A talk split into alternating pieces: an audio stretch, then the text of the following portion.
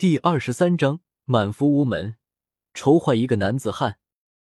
松林第二天一大早就出门去市里找满福，是自个悄悄去的，没有和任何人说，这是说不出口，说了丢人。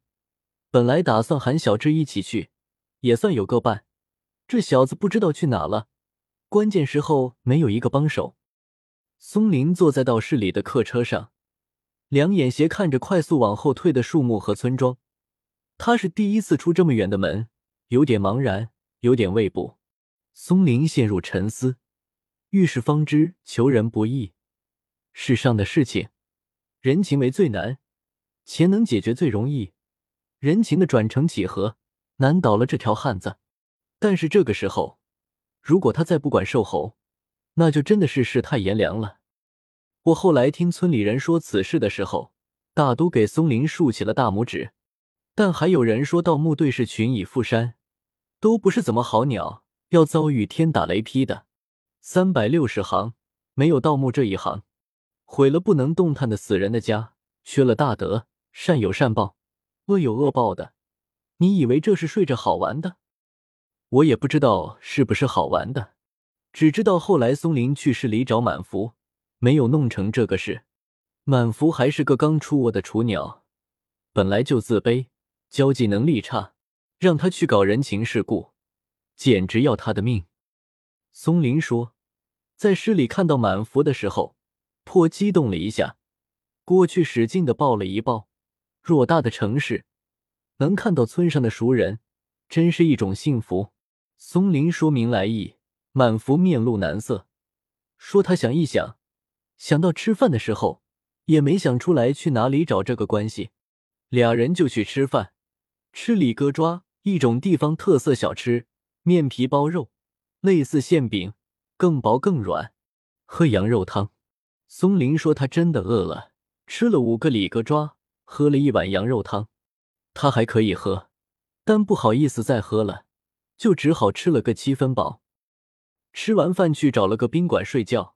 还是满福掏的钱，俩人在宾馆前台为了付钱，很推推搡搡了一会儿，服务员都看得不耐烦。本来站起来等着收钱，见一时半会收不到，就坐下来。服务员刚坐下来，松林就把满福推到一边，对服务员说：“快开一间房，多少钱？”服务员慢慢站起来，正准备说话，满福又冲了过来，说：“叔，我来。”你这样我不能接受，于是又扯了一会，服务员无可奈何，盯着看了一会，又坐下。刚坐下，满福就拿了两百元放在桌子上，说：“开房，快！”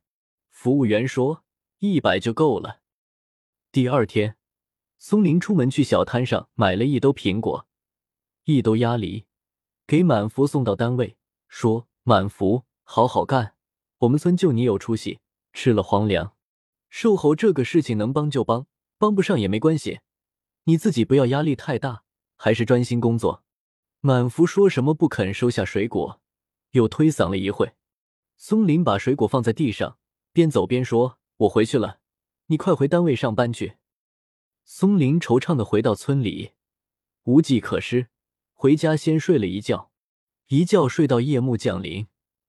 起来去厨房拿了个馒头，又去了姐姐艾香家里，把去市里的过程说了一遍。姐弟俩四目相对，松林觉得也没什么说的，从艾香家出来，去了根明家，得知事情没有成，根明说再去派出所找找那个所长，给点钱得了。我不信还有人不要钱的。明天你拿五千，放在香烟盒子里，给所长放进口袋。